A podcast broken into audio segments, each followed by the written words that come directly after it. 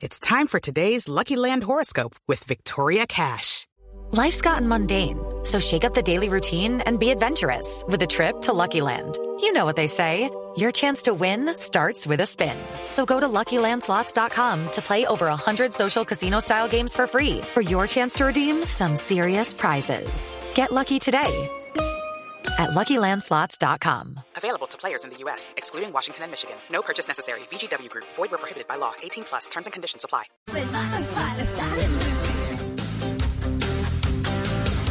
Bueno, a las 8 y 33 minutos de la mañana vamos a hablar del tema central que ha, bueno, el odio ha acompañado a la humanidad siempre. Qué cosa tan impresionante, así como el amor, así como muchas cosas.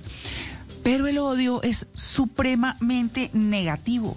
El odio es tan negativo, pero tan poderoso, pero también tan peligroso, que bueno, hay que manejarlo, hay que intentar quitárselo de encima porque además uno se pone a pensar en que odia algo o alguien y uno dice, qué veneno tan horrible, porque cómo vive uno así. Pero bueno, vamos a hablar justamente de eso, de qué hacer cuando odiamos. Hemos invitado a Katia Rosenbaum, es psicóloga eh, integrativa, especialista en gestión emocional y mindfulness, es máster en neurociencias de University College of London. It is Ryan here, and I have a question for you. What do you do when you win? Like, are you a fist pumper? A woohooer, a hand clapper, a high fiver. I kind of like the high five, but if you want to hone in on those winning moves, check out Chumba Casino. At chumbacasino.com, choose from hundreds of social casino style games for your chance to redeem serious cash prizes. There are new game releases weekly, plus free daily bonuses. So don't wait. Start having the most fun ever at chumbacasino.com. No purchase necessary. VGW Group. Void were prohibited by law. See terms and conditions. 18 plus. Eh, la saludamos, Katia, muy buenos días. Hola, ¿qué tal? Buen día. ¿Cómo va? Bueno, muy bien, usted está en Argentina, ¿no? Estamos, sí, en Buenos Aires. En. Buenos Aires. ¡Qué delicia! Bueno, muy bien. Eh, bueno, Katia, queremos preguntarle, el odio, ¿qué tan fácil se llega al odio? ¿Cómo se origina el odio? Bueno, no, antes que nada agradecer la, la oportunidad de la entrevista y bueno, muchas gracias por la invitación. El odio, Bueno. bueno, a ver, en general surge un poco por esta repetición, ¿no? De estas experiencias repetidas en donde por ahí percibimos que hay un alguien que nos está generando un daño, eh, que bueno, puede ser físico, puede ser psicológico, pero generalmente aparece con, con la repetición, ¿no? De esta sensación. A veces también igualmente puede, puede surgir un poco más como de la envidia, ¿no? O sea, no tanto de que alguien nos esté infligiendo algún tipo de dolor, sino por percibir que el otro tiene cosas que nosotros desearíamos para nosotros. Mm, Sí, claro. Bueno, yo... No, claro, es que... Es que No puedo seguir, ¿eh? Eh, no, ah, tranquila, siga. No, pero está bien saber eso. ¿Por qué? Porque eh, uno diría, no, pues qué pregunta tan boba, ¿no? ¿De dónde sale el odio? Pues claro, de algo que uno no quiere, de algo que a uno no le parece. Bueno, de alguien que uno no quiere o no le pase- parece. Pero uno cómo diferencia, porque uno puede tener mucha rabia en algún momento, ¿cierto? Eh, Tener enojo y decir, uy, es que esto, lo-". pero de ahí al odio, ¿Cómo se pa es, es muy fácil? Llegar al odio es muy fácil. Yo, a mí en lo particular me parece que no tanto, no sé usted qué diga. Mira, yo la verdad también, con todo mi recorrido en espiritualidad y con mindfulness, la verdad que me parece que sí, que es una emoción bastante extrema, no, no fácilmente se llega a, a- a estos niveles, ¿no? A esta intensidad. Es una emoción que deriva mucho del enojo, de la ira, en donde, bueno, ahí hablaríamos de algo mm, más cotidiano, si se quiere, que, que la gente experimenta con mayor facilidad, pero bueno, aparece justamente en este sentido, con la repetición, con, con el mantenimiento de emociones bastante intensas de ira, entonces llega un momento en donde ya estamos como envenenados por dentro, ¿no? Esto que decías al principio, es un veneno de alguna forma, porque incluso nosotros creyendo de alguna forma que si odiamos al otro le estamos infligiendo un daño al otro, que muchas veces se cree esto, ¿no? Que, que Mm. con mi odio el otro se va a sentir mal o se va a sentir eh, atacado de alguna forma y en realidad eh, con esa emoción nos estamos envenenando nosotros mismos por dentro, o sea, esa proyección hacia afuera en realidad es algo que termina internalizándose en agresión hacia uno mismo. Ujú. Quisiera preguntar, si uno se está envenenando cuando odia, ¿de qué manera lo está haciendo? ¿Hay una respuesta física a esa emoción extrema? Y aunque sea así, ¿el odio tiene algún lado positivo? A ver, yo creo que todas las emociones tienen un, un lado positivo. Lo que pasa es que ahí es donde la clasificación tradicional entre las emociones como positivas o negativas en general nos genera un sesgo muy fuerte porque asumimos que las emociones negativas hay que eliminarlas, ¿no es cierto? Hay que erradicarlas porque no son positivas, justamente como dice la palabra, entonces no las queremos sentir.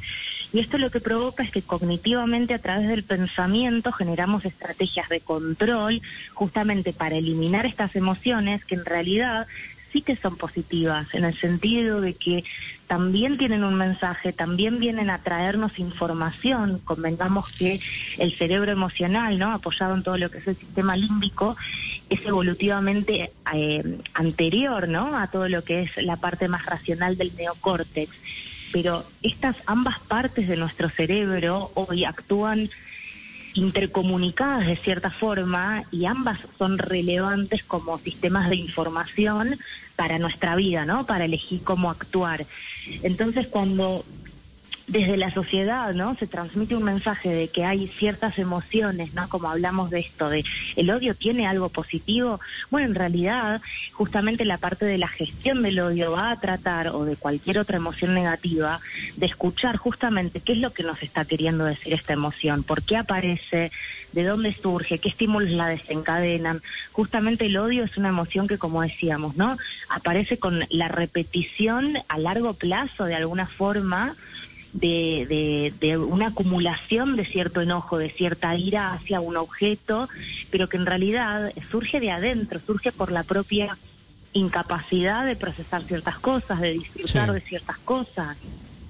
Sí. Y, Doctora. ¿cómo, enten- cómo entender eh, unos odios sin sentido, eh, como el de los hinchas del fútbol, por ejemplo, para poner un caso argentino? El hincha de Boca odia al de River, pero si no le ha hecho nada, no, no importa, es que yo odio esas gallinas. O sea, es sin sentido Bueno, y, logran unos grados de odio terribles. real- Sí, sí, sí, habría que pensar si eso realmente es odio, ¿no es cierto? Em, la realidad es que todas las emociones en cierta forma tienen una duración muy breve y es desde el pensamiento que las sostenemos. Entonces, es desde la repetición cultural en donde a mí me educan, ¿no? O me dicen que tengo que odiar a los del equipo opuesto porque no sé, yo de fútbol no sé demasiado, pero supongo que hay rivalidades internas en donde hay años de agresión acumulada. Entonces, cuando vos creces y, no sé, tu padre o los compañeros del equipo te inculcan toda esa información, toda esa emocionalidad cargada de negatividad, bueno, entonces aparece esa emoción sin que nadie realmente te haya hecho nada. Es, es un Eh, caso doctora. interesante pensar en, Sí. en los equipos de fútbol, ¿eh? Sí, porque es un odio como heredado que es, que es todavía peor. Pero este eh, odio o el odio funciona como un espejo, doctora. O sea, habrá que preguntarse qué odio en los demás para ver qué es lo que no funciona dentro de mí. Claro, a eso me refería con la parte de que uno está proyectando hacia afuera algo que en realidad está dentro de uno. O sea, a ver, tiene que ver con empezar a poder interpretar la realidad de otra manera, empezar a preguntarte a vos misma, a vos mismo, de dónde viene esa emoción, porque realmente viene de un otro que nos está haciendo algo o hay algo de ese otro que está proyectando algo que a mí me falta, algo que me gustaría tener, ¿no? Y ahí aparece un poquito el tema de la envidia. Ser capaces también de repente si hay si, uno decide y evalúa que sí que hay un otro que me está infligiendo daño.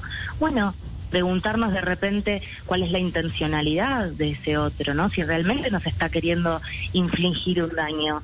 Porque lo que suele suceder no que siempre hablo también digamos con mis pacientes o en los talleres, es esta parte de que en realidad cada uno está un poco en su propio juego, cada uno está haciendo lo mejor que puede, con las herramientas que tiene, con, con la, la- lo que le tocó vivir en la vida, y en el 99 o 95% de los casos no hay un alguien que esté pensando detrás de escena cómo lastimarme, ¿no? Entonces ahí es donde uno dice, bueno, hay algo mío de adentro que estoy proyectando hacia la afuera y que, y que en realidad no tiene que ver con ese otro, tiene que ver conmigo, con mi incapacidad para ser tolerante, ¿no? Mi incapacidad para flexibilizar de repente ciertas cuestiones. Entonces ahí también es muy importante trabajar toda la parte de la comunicación, las habilidades, ¿no? Las habilidades sociales, las habilidades para resolver problemas, para enfrentar conflictos, lo que tenga que ver con la asertividad, ¿no es cierto? Cuando hablamos de, de educación emocional o de gestión emocional ampliamente, hablamos de, estos pilares, por un lado, todo lo que tiene que ver con el autoconocimiento, todo lo que tiene que ver con la inteligencia emocional en sí misma, la capacidad para percibir emociones, para comprenderlas, para regularlas, y toda la parte de habilidades sociales. O sea, hay tres pilares que son fundamentales en lo que es ampliamente la educación emocional. Y ya sea para el odio como para cualquier emoción, es fundamental poner fichas en las tres, eh, en los tres puntos, ¿no? En los tres niveles. Si no, siempre se nos queda ¿no? Hacemos demasiado foco en, bueno, a ver cómo gestiono una emoción, cómo gestiono el odio, qué hago para salir del odio, y pero falta todo el autoconocimiento y faltan habilidades sociales para poder armar como un triángulo un poco más armonioso en ese sentido, ¿no? Claro.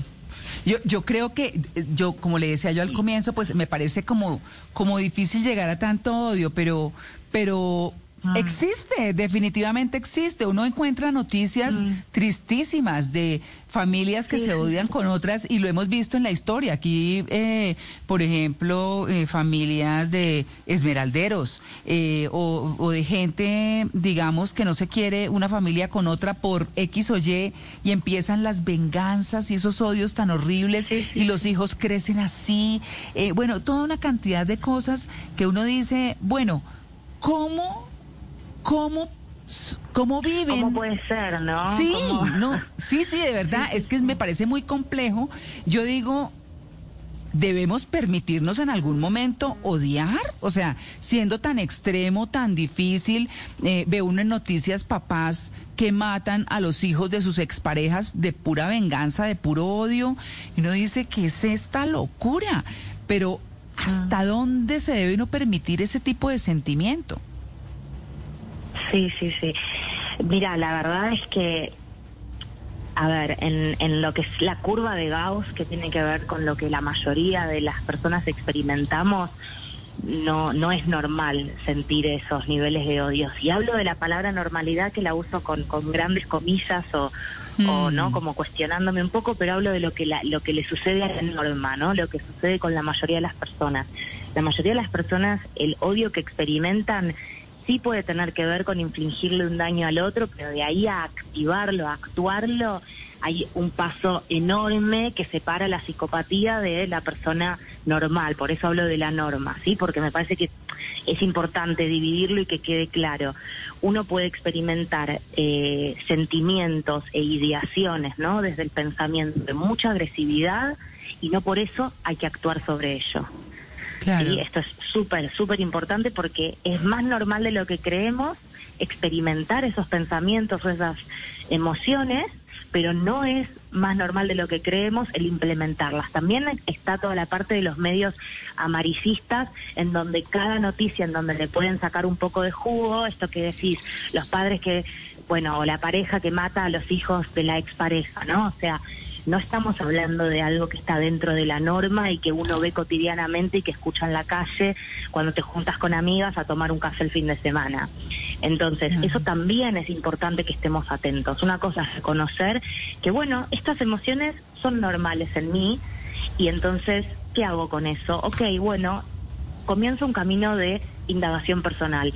Me doy cuenta que no está bueno sentir estas emociones, que no me hace mm. bien, que tengo que buscar por ahí ayuda si no lo logré solo, que tengo que mm. lograr abrirme con alguien y no, porque muchas personas que sienten odio sienten mucha culpa o vergüenza por sentirse así, ¿no? También está esa otra cara de la moneda. Entonces, cuando te sentís así y no sabes qué hacer y te da vergüenza y te da culpa, justamente si te lo quedas guardado, entonces no, no, no, no vas a poder eh, tramitarlo de alguna forma.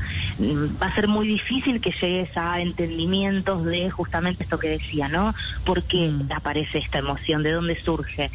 Em, entonces ahí es donde es importante encontrar confidentes, ya sea un profesional o, bueno, familiares, amigos, en donde empezar a como normalizar un poco estas emociones tan intensas y en donde hasta hasta donde vos no hagas el paso hacia concretar en acciones algo de esta agresividad, no hay nada, no hay nada por lo que sentirse culpable, por lo que tener vergüenza. Es una emoción más dentro del espectro, dentro del abanico enorme de emociones positivas y negativas que, que podemos eh, per- percibir, ¿no? Que podemos sentir y todas las emociones son válidas y aparecen por algo en función de tu historia, en función de lo que viviste, de tu contexto. Entonces está bueno en ese sentido como ese es el paso número uno para cualquier emoción, para cualquier persona, ¿no? Validar lo que te pasa. A partir de validar y no de aceptar lo que estás sintiendo, es que puedes pasar a hacer una gestión, ¿no? A, a- a regular tus emociones de alguna forma. Pero lo que me sorprende, doctora Katia Rosenbaum, es que eh, como que el odio parece que no existiera. Es uno con una idea en la cabeza, eh, envenenándose, y el resto del mundo feliz. Y uno Ay, con sí. un odio y andando para arriba y para abajo. Me sorprende eso, que es de pronto hasta muy fácil desarmar el odio que uno siente. Es muy es, es simple entonces. ¿Qué decís como que es, es simple desarmarlo o al revés? Sí, sí, sí, que es fácil. Es Sí, fácil eh, desarmar. Por- porque, porque, es, porque es una idea, es una percepción, es eh, iras acumuladas, ideas que me dan vueltas en la cabeza y realmente Ah. el resto del mundo anda feliz y yo soy el que está odiando. Y yo soy el que me meto a redes Bueno, sociales realidad, a escribir eh, cosas. ¿no? Sí, en realidad esto de que el resto del mundo anda feliz no no es tan así. En realidad cuando, a ver, cuando uno conoce a las personas, ¿no? Y te lo digo en este sentido ya como como terapeuta, como profesional, la realidad es que esta oración de cada persona a su mundo es real y todos cuando nos podemos abrir y, y ser auténticos, tenemos un mundo de dolores, de decepciones, de daños que nos han hecho o que nos hemos hecho a nosotros mismos. Pero bueno, hoy en día las redes sociales y los medios fomentan algo que es la positividad tóxica, ¿no? No me quiero ir demasiado de tema, pero bueno, es muy interesante ver esto, porque en realidad no es que el odio desaparece en un segundo y el resto andan felices. En realidad todos andamos bastante, no, no sé si decir rotos, ¿no? Pero todos andamos con nuestras heridas. Todos andamos con, con, con nuestras lesiones emocionales.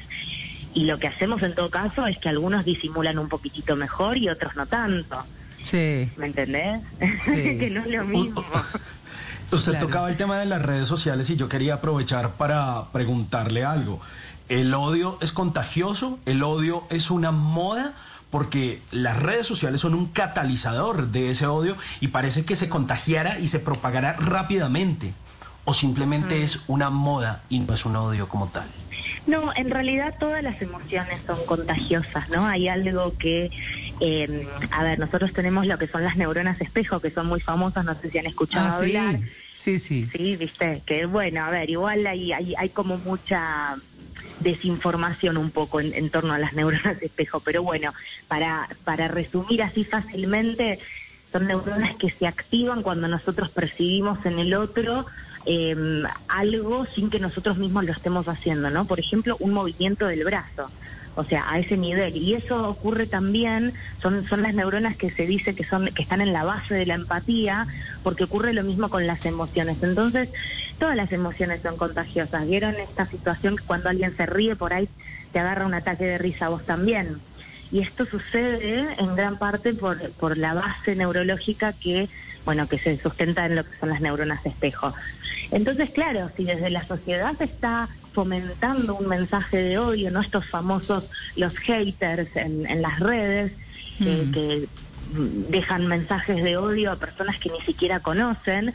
Y bueno, y viste, ves un mensajito de odio y el otro que agarró y lo lee abajo y dice, ah, bueno, yo también. O sea, hay algo de el, el no ser el primero, ¿no? O sea, algo de ver al otro haciendo algo que nos genera validez a repetir ese acto, ¿no? A hacer lo mismo. Entonces, si desde la sociedad se está fomentando una positividad tóxica, bueno, va, va a perpetuarse un poco ese mensaje. O sea que lo mismo con el odio, y en ese sentido depende de cada uno desde sus propios pies, parado en su lugar, desde su propio ejemplo, lo que busca, ¿no? Como generar una ola de qué vos querés desde tu propio lugar, ahí es donde te podés intervenir a vos mismo. ¿Cómo querés contribuir al mundo? ¿Qué querés darle al resto? ¿Una bola de nieve de odio o una bola de nieve de amor, de alegría, de, de, de pasión, de confianza? Ahí es mirar para adentro y ver qué es lo que uno genera, porque cualquier cosa que vos generes en tu entorno inmediato se va a multiplicar. Si es odio, será odio. Si es amor, va a ser amor. Uy, sí, definitivamente. Pues uno se pregunta y uno dice, uno puede empezar por decir, uy, es que esta persona o aquella me cae gorda. Ah, pereza. Sí, y, y, va, y va pasando el tiempo y de que le cae, bueno, por lo menos en lo personal, de que a uno le caiga gorda, ah, lo que pasa es que después, en mi caso particular, se vuelve indiferente, me caigo, ay no, chao, yo no me voy a amargar por eso, bueno, que esa cartera, que viva bien y feliz y yo acá, listo, chao, ¿no? y, y se acabó, ¿Qué, ¿qué hace? Si uno tiene que... ¿Cierto? Tiene uno que convivir con una persona en el trabajo eh, o, o en el vecindario o lo que sea que le... Pues después se le vuelve indiferente porque uno no se puede quedar ahí. Y gestionar el odio realmente es una cosa compleja. Llegar al odio primero me parece difícil y después gestionarlo pues mucho más.